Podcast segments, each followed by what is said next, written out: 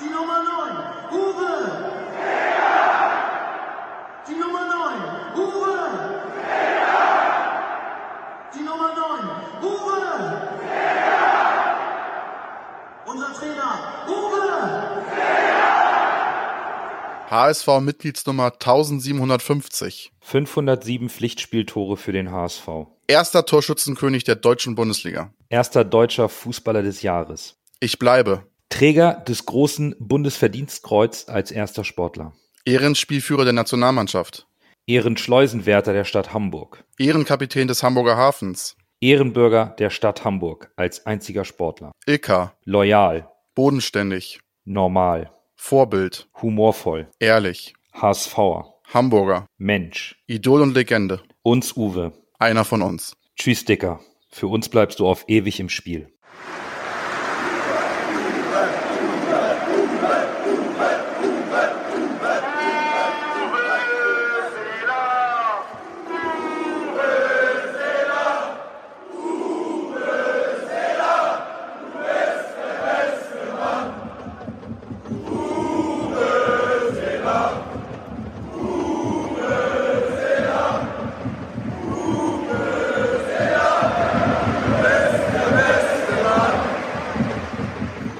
Moin, ihr Lieben, und herzlich willkommen zu unserer 174. Podcast-Folge. Am heutigen Montag, dem 24. Juli, sprechen wir über das Spiel am vergangenen Sonntag unseres HSV gegen Hansa Rostock im Volkspark, welches unter dem Zeichen von Uwe Seeler stand. Und natürlich schauen wir auch auf das kommende Pokalspiel in Bayreuth. Für euch am Mikrofon sind Nando. Und Lasse. Wir sind euer Volksparkgeflüster. Schön, dass ihr dabei seid. Bürger ist im Urlaub und lässt euch alle lieb grüßen.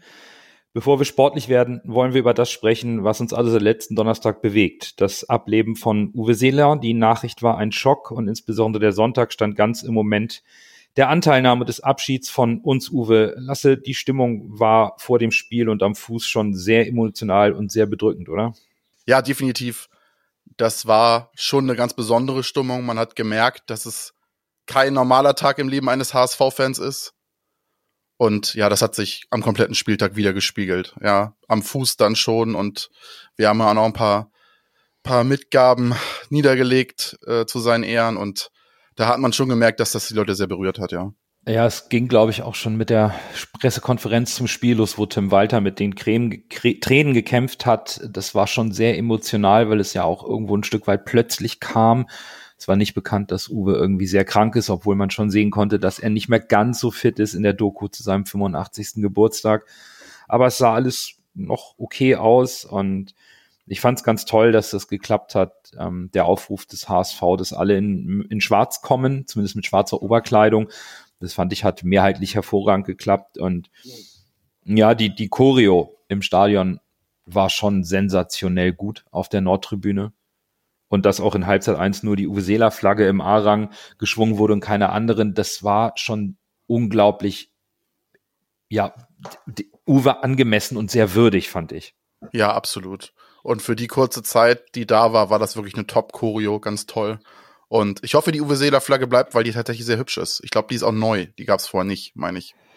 Ja, also das Sondertrikot wird leider nicht bleiben, was ich auch unglaublich schön fand, dass man in der kurzen Zeit es geschafft hat, sich mit den Sponsoren zu einigen, ein Blankotrikot zu bekommen und uns Uwe vorne drauf zu drucken, die neuen auf den Ärmeln und in den Nummern. Und ähm, die Worte von Joe Brauner zu Uwe Seeler, der Nachruf, der vorgelesen wurde, war, war sensationell gut. Also da musste man schon mit den Tränen kämpfen. Und auch an dieser Stelle einen großen Respekt und ein Dankeschön an die ähm, mitgereisten Fans von Hansa Rostock, die ganz still waren und mit applaudiert haben für Uwe Seeler. Da gab es zu, zu Beginn ein bisschen unberechtigte Befürchtungen. Das war ein unglaublich ehrenvoller, sehr emotionaler Moment, der auch schon eine ganze Weile angehalten hat, auch in der Stimmung im Stadion, auch während des Spiels, Lasse, oder? Ja, also bei mir hat das Kämpfen nichts gebracht. Ich habe geheult wie ein Schlosshund. Ja. Das ist, äh, da hat dann das Ankämpfen auch nicht mehr, äh, nicht mehr gewirkt. Äh, das geht dagegen ankämpfen. Also ja, das, das stand alles in dem Zeichen dieses Moments oder dieses, dieser, dieser Ab, dieses Abschiednehmens. Ne? Also ja, irgendwie schön und super traurig zugleich. Ich glaube, das trifft es sehr gut und es war auch so unglaublich bewegend, dass es jetzt ein bisschen schwierig wird, direkt auf die sportliche Komponente zu wechseln für unseren Podcast. Aber wir machen das jetzt einfach mal und, und geben unser Bestes, jetzt auch nochmal sachlich sportlich zu werden. Und wir starten wie immer mit einer kleinen Rückschau auf den zweiten Spieltag. Der SSV Jan Regensburg startet erneut furios in, in die Saison. Der scheint irgendwie nochmal so ein Sommermärchen starten zu wollen, ist Tabellenführer. Das hat mich sehr überrascht, aber auch, dass Arminia Bielefeld jetzt schon zwei Spiele in Folge verloren hat. Als Absteiger irgendwie richtig gerade noch Probleme hat reinzukommen. Null Punkte, eins zu fünf Tore, auch Kräuter Fürth nur mit einem Punkt. Ha, ist wohl noch, ist wohl alles noch ein bisschen rostig in der, in der zweiten Liga, Lasse. Wunderst du dich über Regensburg? Ich habe sie wieder auf 17 getippt. Also. ich, ich, ich dachte, es ist, es ist, das hätte ich wirklich nicht erwartet, dass Nee. die äh, mit den Abgängen, mit Sing und so, dass die da so einen so einen Saisonstart hinlegen. Schon stark. Und Bielefeld und, und auch KSC, wo es schon 0 zu 3 stand und alle dachten, wow, jetzt kriegen sie die nächste Klatsche, sind so die beiden negativen Überraschungen, wie du gesagt hast, auch Fürth auch. Hannover stottert's auch noch nicht, äh, stottert's auch noch ein bisschen, da sind sie, die sind auch noch nicht so gut reinkommen, wie es viele von ihnen erwartet haben. Ja, also sind schon ein paar Überraschungen dabei. Gut, Heidenheim, Düsseldorf, die haben wir stark eingeschätzt, die sind Ja. oben mit dabei. Aber tatsächlich, dass Regensburg in Bielefeld 3-0 gewinnt, ist, oh, ist für mich schon ein bisschen die Überraschung des Spieltages. Und ja, so ein bisschen Thema schlecht reinkommen in die Saison. Ist auch beim HSV jetzt gerade der Fall. Denn hat nicht gereicht am Sonntag und darüber wollen wir jetzt mal im Detail sprechen.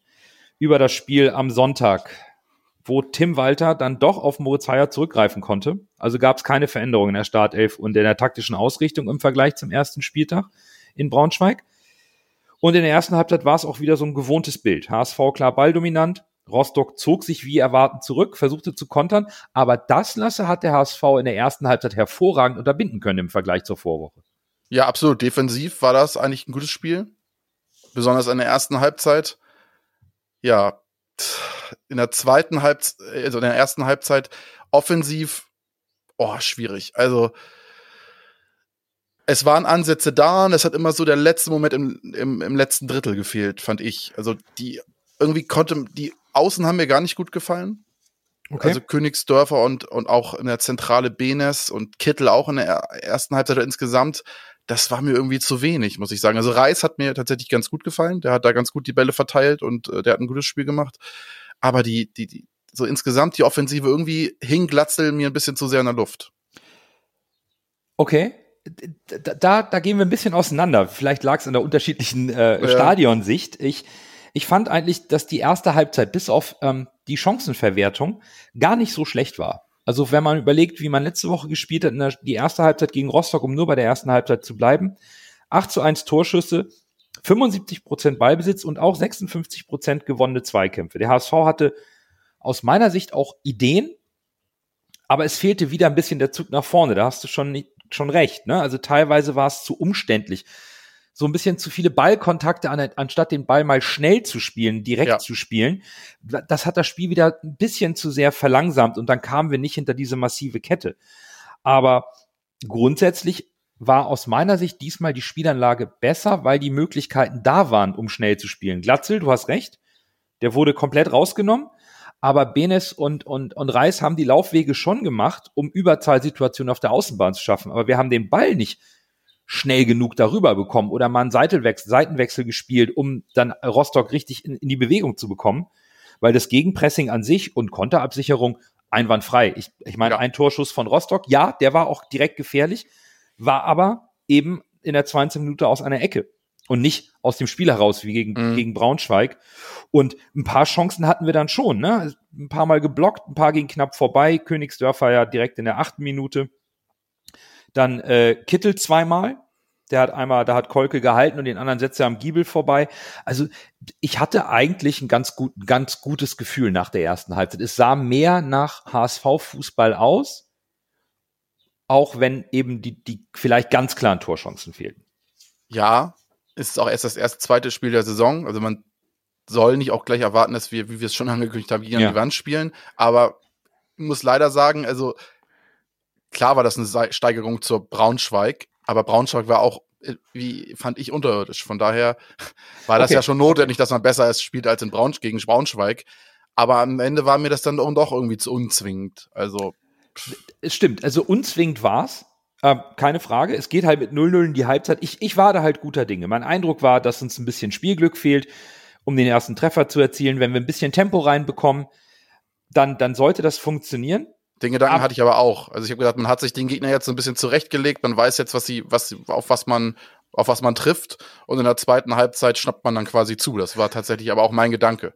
Genau. Und das ist, ja, das ist ja auch schon positiver als letzte Woche. Also das, das, das Gefühl auf den, als Zuschauer auf den Rängen im Stadion war ja positiver als, als wir beide in der Kurve in Braunschweig standen.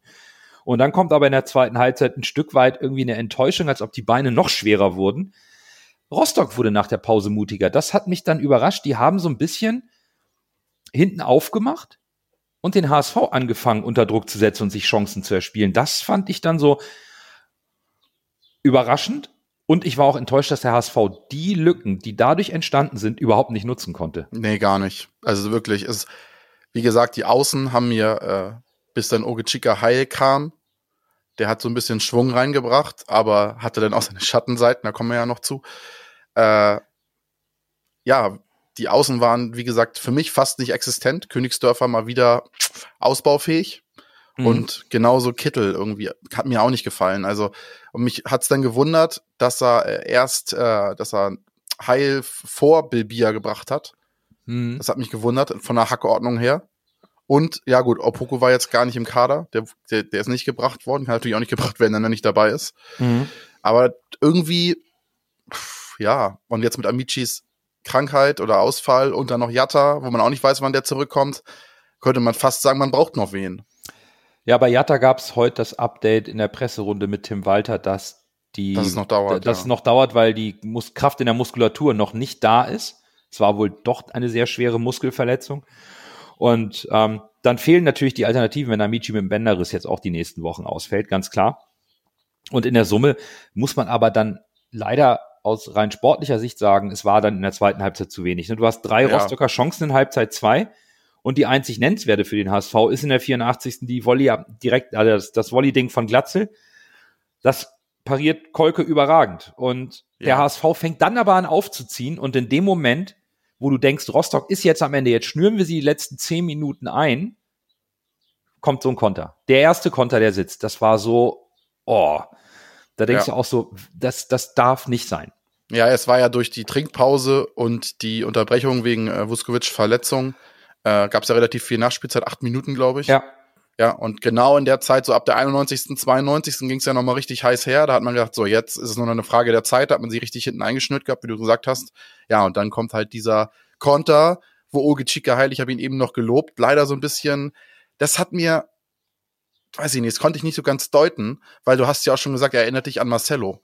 Und das stimmt, aber in dem Sinne irgendwie, ich weiß nicht genau, ob er nicht wusste, wo er hingehört hat, aber der war mir irgendwie ein bisschen zu omnipräsent auf der Seite. Er war, er war irgendwie kein Verteidiger und auch kein, kein Außenangreifer irgendwie. Und da hat man natürlich gemerkt, dass er immer wie, wie so ein, also immer von vorne nach hinten gerannt ist, die Linie lang und hat da auch geackert und hat auch Spaß gemacht, das muss man ja sagen. Aber in der Situation von unter das Torfeld fehlte halt hinten.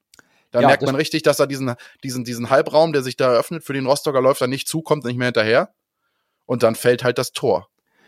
genau. Und er hat, meine ich, zu dem Zeitpunkt auch schon rechter Verteidiger gespielt, weil Haier ausgewechselt Ja, wurde. stimmt, genau, ja. und da, und da fehlte mir dann die, die, die, Defensive die Orientierung von ihm, genau, ja. die fehlte da. Und dann haben wir dann eine unschöne 1 gegen 1 Situation, die in der Rostocker Hälfte beginnt mit einem langen Ball und wir kriegen zweimal nicht den Zugriff. Heil sieht nicht gut aus, weil sein Gegenspieler ihm wegläuft. Ja, und dann sitzt so ein Torschuss eben auch mal und dann gehst du halt mit 0 zu 1 vom Platz. Das ist am Ende ziemlich bitter. Und für mich bleibt das Spiel auch jetzt irgendwie 24 Stunden später noch unglaublich schwer greifbar. Ich hatte eben schon ein paar Verbesserungen angesprochen, die ich auch gesehen habe. Aber es ist noch lange nicht das, was wir vom HSV eigentlich erwarten lasse. Ja, das stimmt. Da ist äh, noch einiges an Steigerungspotenzial. Und ich hoffe, man kommt wieder in diesen Tritt der letzten Saison, wo man diesen schönen Walterball gespielt hat. Also da, das darf jetzt nicht die, die, die Anspruchshaltung des HSV sein, dass man so sein, besonders seine Heimspiele bestreitet. Also da muss, da muss man schon mal mindestens noch eine Schippe, wenn nicht sogar zwei Schippen drauflegen. Aber ich möchte auch noch mal sagen, dass ich es eigentlich richtig fand, dass man auf Sieg geht. Dass dann natürlich Ja. dieses Gegentor fäll- fällt ist ärgerlich, aber wenn ich dann irgendwo einige Experten, in Anführungszeichen, höre, die sagen, ja, da muss man auf ein 0-0 gehen und einen defensiven einwechseln und das absichern. Du kannst nicht beim, Verab beim, Letz beim Verabschiedungsspiel von Uwe Seeler zu Hause gegen Hansa Rostock, die werden als Abstieg, einer der Abstiegskandidaten gerecht, äh, ge gehandelt. Du bist Aufstiegsaspirant Nummer, Numero uno ohne Hast- Wenn und Aber. genau, da kannst du jetzt nicht, gesagt, ja. äh, wenn du sie dann gerade so einschnürst, irgendwie einen Defensiven bringen und sagen, wir nehmen jetzt den Punkt mit. Also Nee, das ist, das kannst du auch dem Volksparkstadion nicht verkaufen und den HSV-Fans nicht verkaufen. Von daher blöd gelaufen, aber dass man auf Sieg gegangen ist, ist korrekt so. Es ist ja auch Walters Philosophie. Exakt. Und das wollen wir auch und das haben wir auch letzte Saison gefeiert. Wir gehen auf Sieg und wenn wir 1-0 führen, versuchen wir das 2-0 zu machen. Sicher Genau. wird auch ein Tim Walter in der 94. Minute Beton anrühren, um das 1-0 zu verteidigen.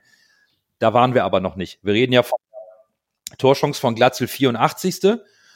Das sind noch sechs Minuten plus acht Nachspielzeit, also eine gute Viertelstunde, über die wir sprechen, also Schlussviertelstunde im Grunde, wo natürlich auch im Stadion erwartet wird, dass die Mannschaft jetzt nochmal Gas gibt, nochmal alles rausholt und auf Sieg geht und Rostock schien ja auch K.O.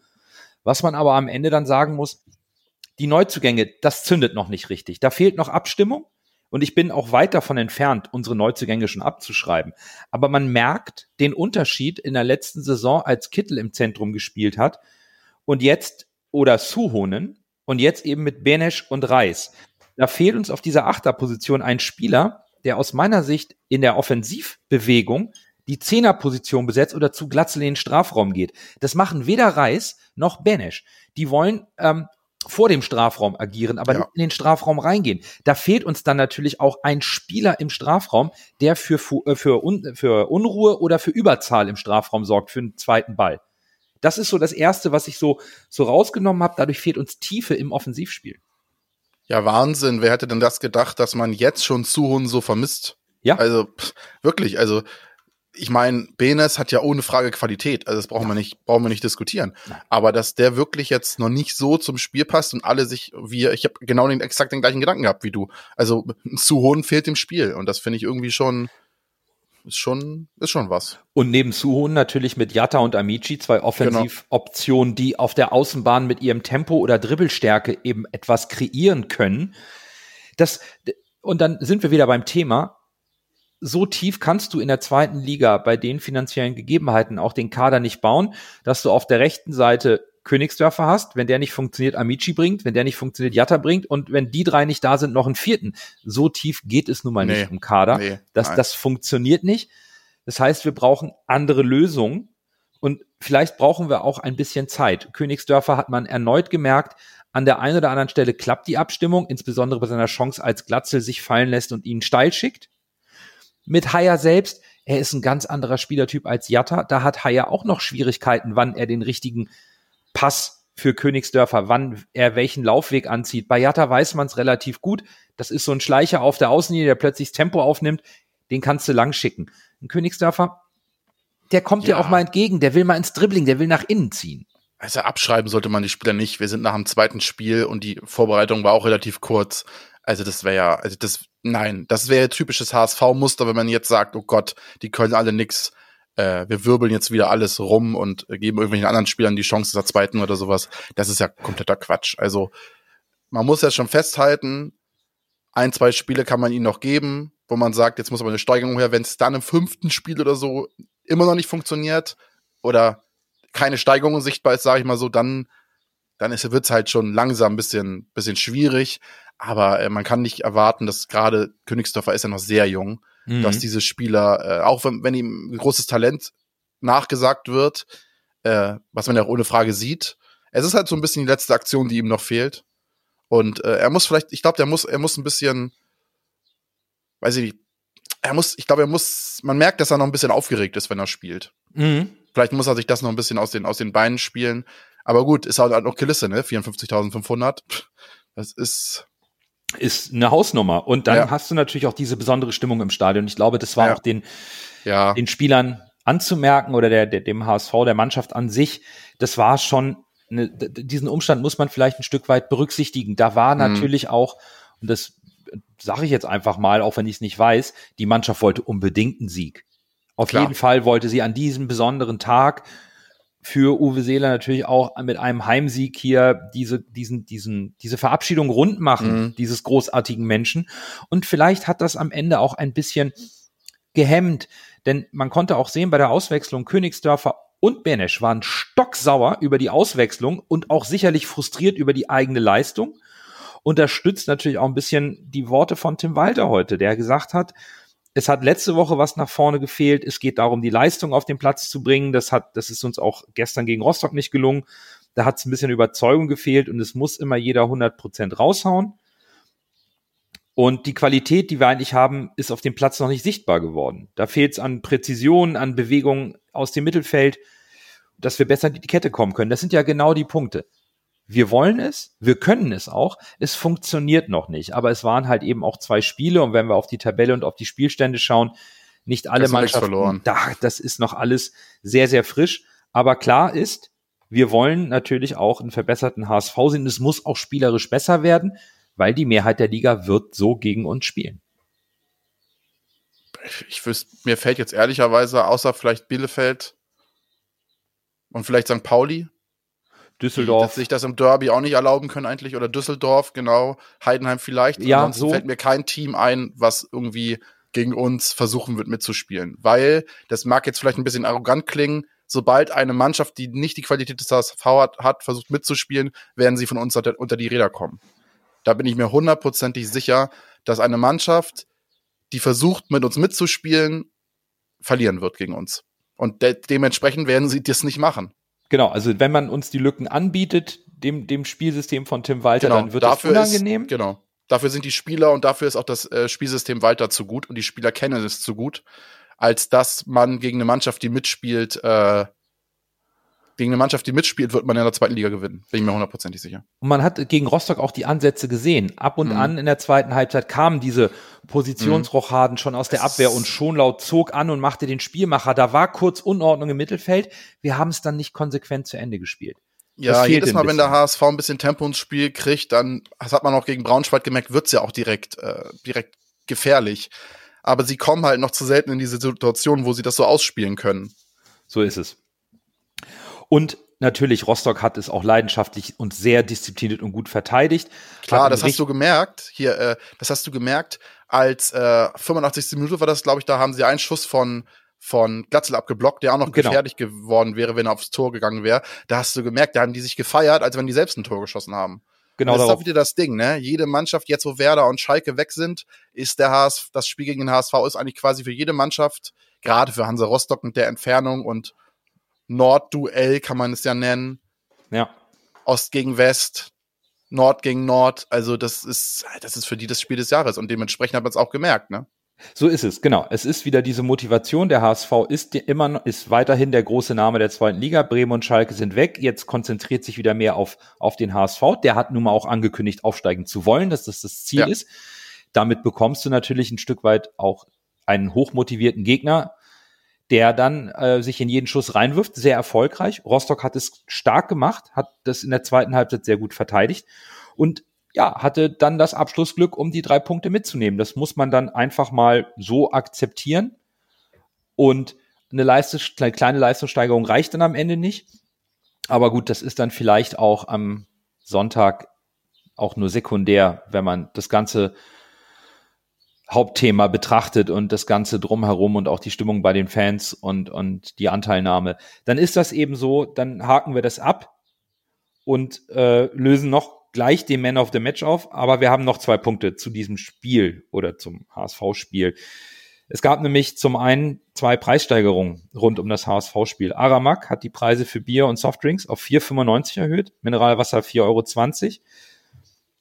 Das ist eine saftige Steigerung. Und die Parkplatzgebühren auf den offiziellen HSV-Parkplätzen sind nun neun Euro pro Auto. Das ist schon zusammen mit den auch erhöhten Ticketpreisen für die Dauerkarten schon jetzt eine starke, ein starker Preisanstieg, der vielleicht auch irgendwo in der aktuellen Situation, die wir nun alle auch weltweit kennen, gerechtfertigt ist, aber es tut schon weh, Lasse. Ja, ist schon saftig schnaftig, also muss man ehrlich sagen. Und ich gebe dir recht, man, Personal muss bezahlt werden, alles muss bezahlt werden. Dementsprechend die werden es nicht erhöhen, weil sie irgendwie ärgern wollen. Was mich dann aber stört, ist dieser, dieser, ich weiß nicht, ob man da versucht, diesen psychologischen Effekt zu nutzen, dass man unter 5 Euro ist. Warum machst du statt 4,95 einfach 5 Euro? Dann legt da jeder seinen, seinen, ja, ich glaube, Heiermann sagt man nicht mehr, ne? Ja, den Fünfer. Legt ja. da jeder seinen Heiermann auf den Tisch Ja. und dann geht das, wenn du nicht gerade mit Karte bezahlst, und dann geht das schnell. Dann brauchen sie keine 5 Cent rauskramen und die Schlangen werden nicht länger. Dann doch einfach mal aufrunden und einen glatten Betrag machen, auch wenn es vielleicht dann dieser psychologische Effekt von 5 Euro unter 5 Euro verfliegt, finde ich sinnvoller, weil man dadurch auch dann die Schlangen kürzer hält und äh, da nicht im Kleingeld, und es ist auch unhygienisch, im Kleingeld rumzukramen und gleichzeitig das Essen äh, denjenigen zu geben, weil es werden werden ja auch, glaube ich, keine Handschuhe getragen. Äh, also fände ich, fänd ich einen glatteren Preis besser bezüglich Parken. Ja, ich versuche natürlich immer mit den Öffis anzureisen, auch aus Ostdeutschland hier. Ist manchmal nicht so einfach und die, am Sonntag hatte ich leider nicht die Möglichkeit und musste mit dem Auto fahren und äh, habe leider dort, wo ich immer sonst parke, im äh, Umfeld des Stadions nichts mehr bekommen und wollte natürlich auch kein Knöllchen äh, riskieren. Und dementsprechend bin ich dann auf den offiziellen Parkplatz gefahren und fand 9 Euro schon echt happig, muss ich wirklich sagen. Da sind wir wieder auch wieder bei der Situation, dass man das Personal bezahlen muss. Aber 9 Euro für ein Spiel, wo ich sowieso schon Eintritt bezahle, das ist schon happig. Und da muss man ehrlich sagen, wenn man dann da parkt, dann muss der Parkplatz halt auch vernünftig sein. Und da, Das, äh, ja, Genau, und man wird da beim HSV wirklich, Parkplatz Rot ist dann immer mein Anlaufparkplatz, wird man wirklich bis hinten, bis zum Wald da durchgeführt. Mhm. Vorne, es wird für die Vips irgendwas freigehalten, wo wieso, wieso nie jemand kommt.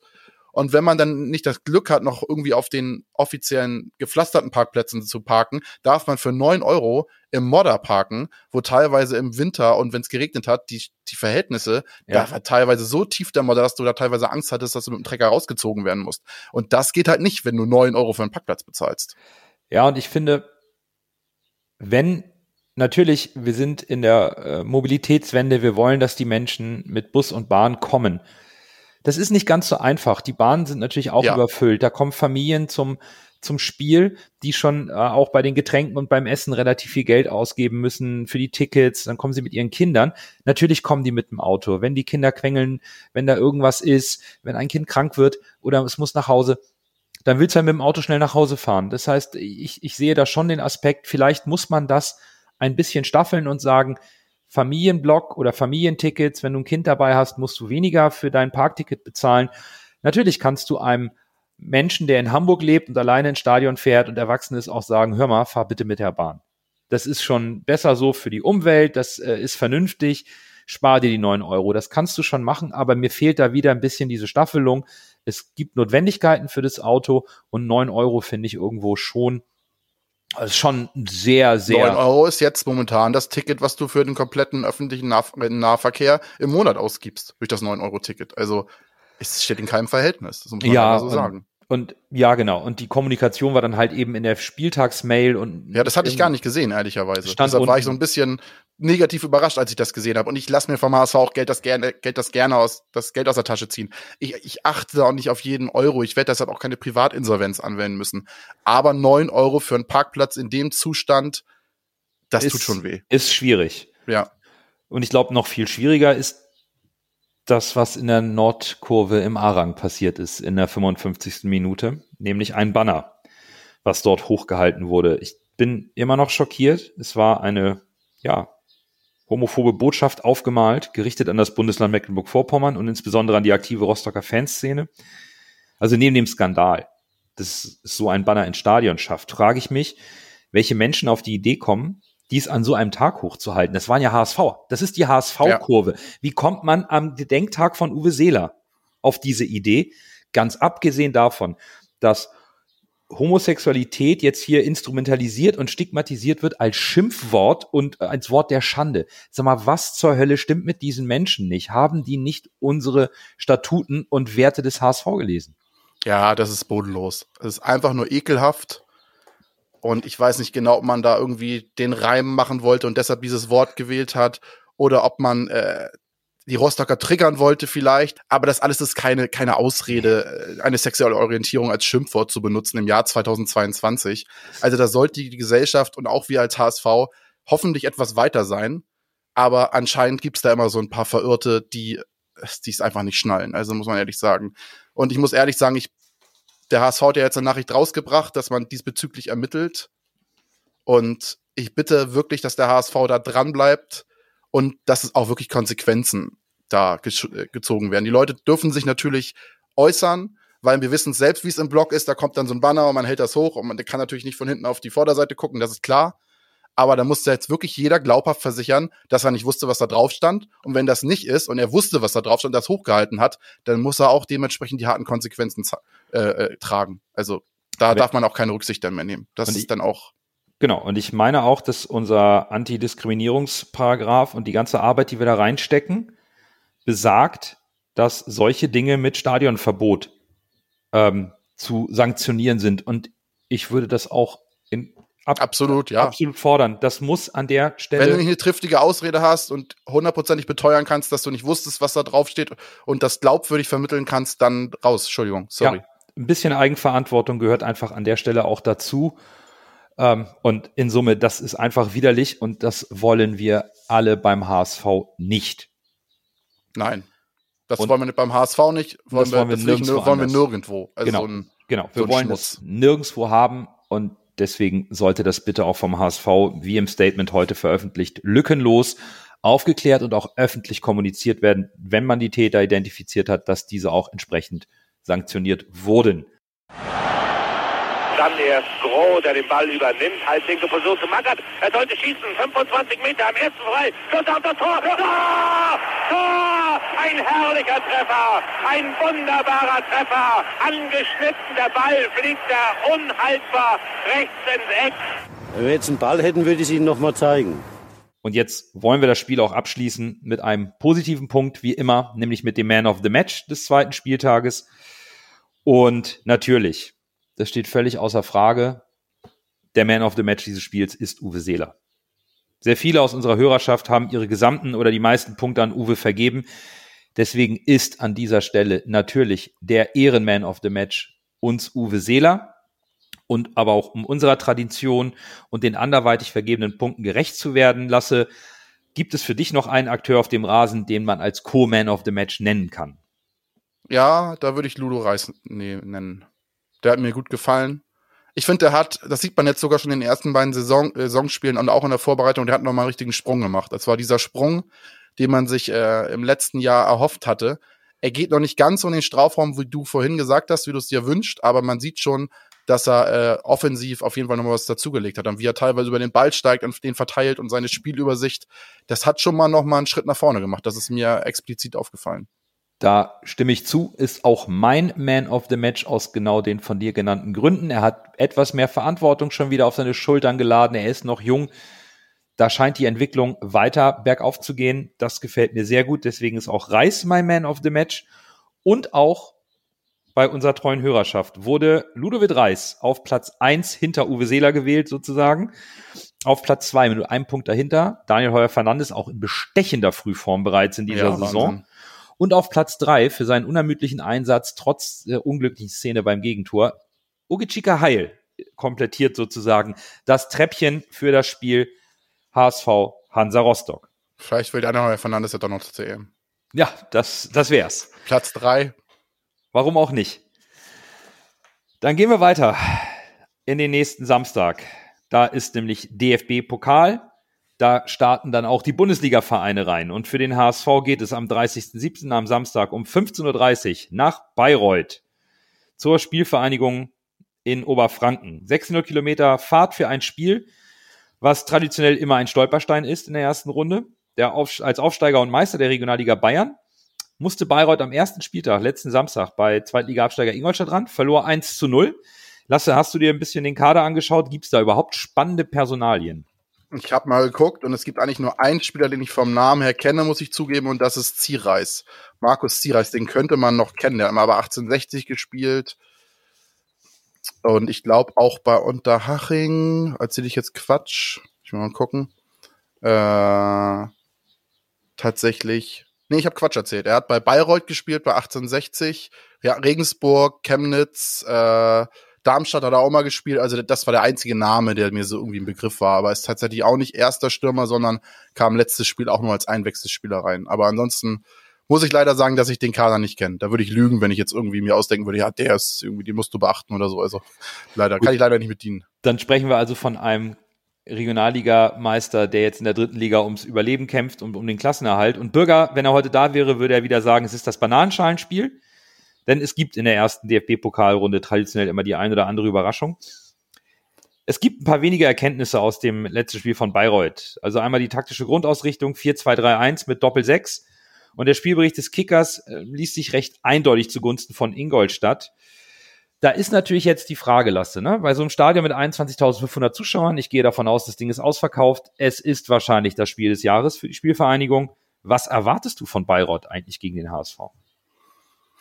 Oh, das ist ganz schwer einzuschätzen. Ich glaube, das sind Halbprofis, dürften das sein in der dritten Liga, ne? Also ich glaube, ja, schon jetzt vielleicht schon Vollprofis. Meinst du, das sind schon Vollprofis? Ja. Ich weiß es ehrlicherweise nicht. Also gemischt wahrscheinlich. Ich glaube wahrscheinlich gemischt, das denke ich auch. Die werden auf jeden Fall alles auf dem Platz lassen, sind auch schon in der Saison, sind im Saft. Also es ist nicht das gleiche wie jetzt, wenn man jetzt zum Beispiel als Erstligist gegen Zweitligist spielt, dass der Zweitligist schon im Saft ist und der Erstligist nicht und deshalb da so ein paar Überraschungen zustande kommen, sondern der Trainingsstand und der Spielstand ist quasi der gleiche. Mhm. Beide haben die Saison schon begonnen. Äh, die werden auf jeden Fall alles auf dem Platz lassen. Äh, und ich glaube, es könnte ein knappes Ding werden. Mhm. Ich glaube, gegen einen Viert-, Fünft-, Sechstligisten wäre es safe gewesen für den HSV. So wird es auf jeden Fall schon eine kleine Hürde, über, der HSV, über die der HSV äh, springen muss. Es ist, es ist natürlich erstmal dritte Liga gegen zweite Liga. Das heißt, es ist offiziell nur ein, eine Liga-Klassenunterschied. Ich, ich stelle mich halt, ich stelle mir halt immer die Frage, wie gehst du als, als Underdog in dieses Spiel rein zu Hause? Gehst du voller Offensive und versuchst den HSV oder den Favoriten, ist ja nicht nur der HSV, gibt ja noch andere Vereine, die gegen niederklassige Vereine spielen müssen. Willst du die überfallen? Willst du schnell ein Tor machen und dich dann äh, von der Stimmung tragen lassen, hinten zumachen? Oder gehst du es vorsichtig an? Das ist, glaube ich, die große Frage. Da, ich, wir kennen keine Bayreuther Experten. Was aber sicher ist, der HSV braucht eine Leistungssteigerung, um hier auch einen souveränen Sieg nach 90 Minuten nach Hause zu bringen. Also wir haben die, die Leute angesprochen, die fehlen. Bei Vuskovic sieht es gar nicht so schlecht aus. Da war der Daumen nur ausgekugelt, ist wieder drin, das Seitenband ist gerissen. Er kriegt jetzt wohl eine Schiene und will es am Mittwoch probieren. Aber der HSV darf, Walter hat es ja mal gesagt, vielleicht waren wir ein bisschen zu selbstsicher. Er darf diesen Gegner auf gar keinen Fall unterschätzen. Das ist auch Nein. ein guter Härtetest, um die Abläufe der Wettkampfbedingungen weiter zu optimieren, denn wir haben es gesehen, noch passt die Abstimmung nicht, aber der HSV, ist wirklich gut beraten, auch in diesem Spiel mindestens 100 Prozent zu geben.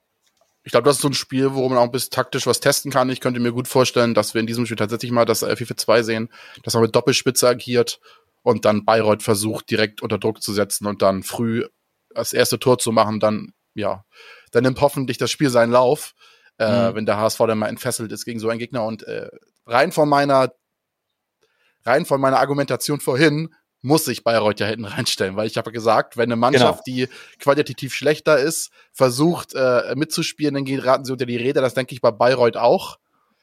Ja, aber sich nur hinten reinstellen gegen so einen äh, guten Gegner ist natürlich auch schwer. Aber ich kann mir nicht vorstellen, dass die versuchen werden, den HSV auszuspielen. Also das kann, das kannst du eigentlich nicht, nicht ernsthaft versuchen. Äh, nein, das denke ich auch nicht. Also ausspielen nicht.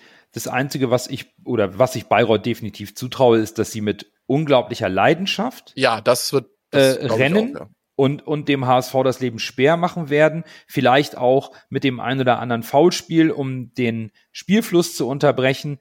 Der HSV braucht unbedingt ziemlich schnell diese Spielkontrolle und ein frühes Tor. Dann wird es sicherlich leichter.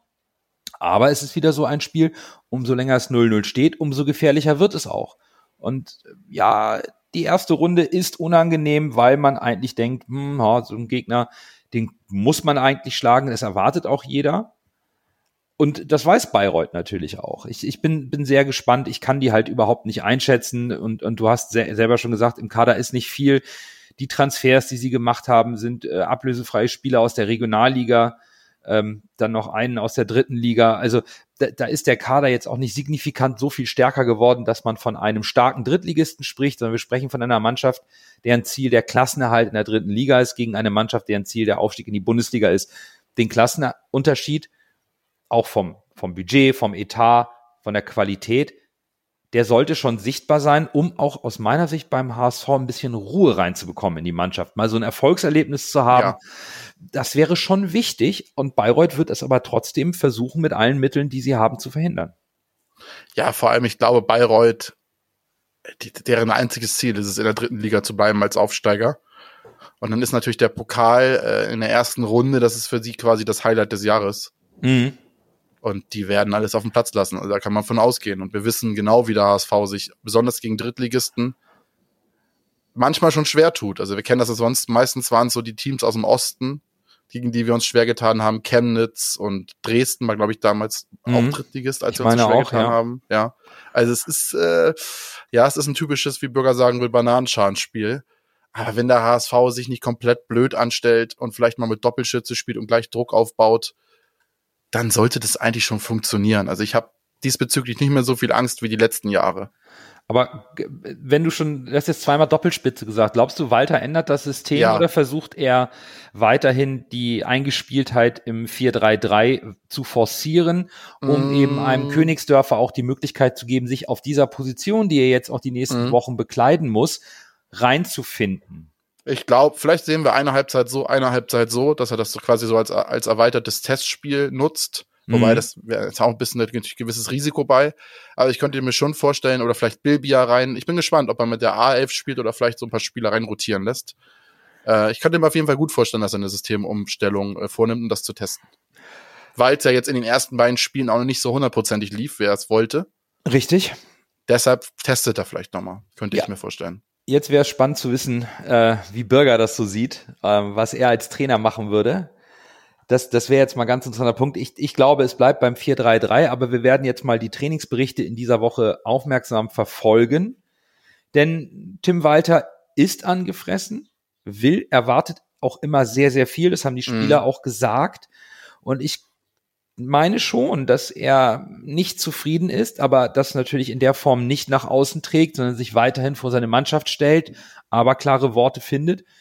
Ich bin sehr gespannt. Es fehlen aber halt auch ein bisschen die Alternativen für die ein oder andere Umstellung, weil uns eben unsere Flügelspieler Hm. fehlen und ein Opoko offensichtlich dann auch wieder hinten dran ist. Ich fand es auch bezeichnend, im ersten Spiel war Amici vor Opoko, da war er im Kader.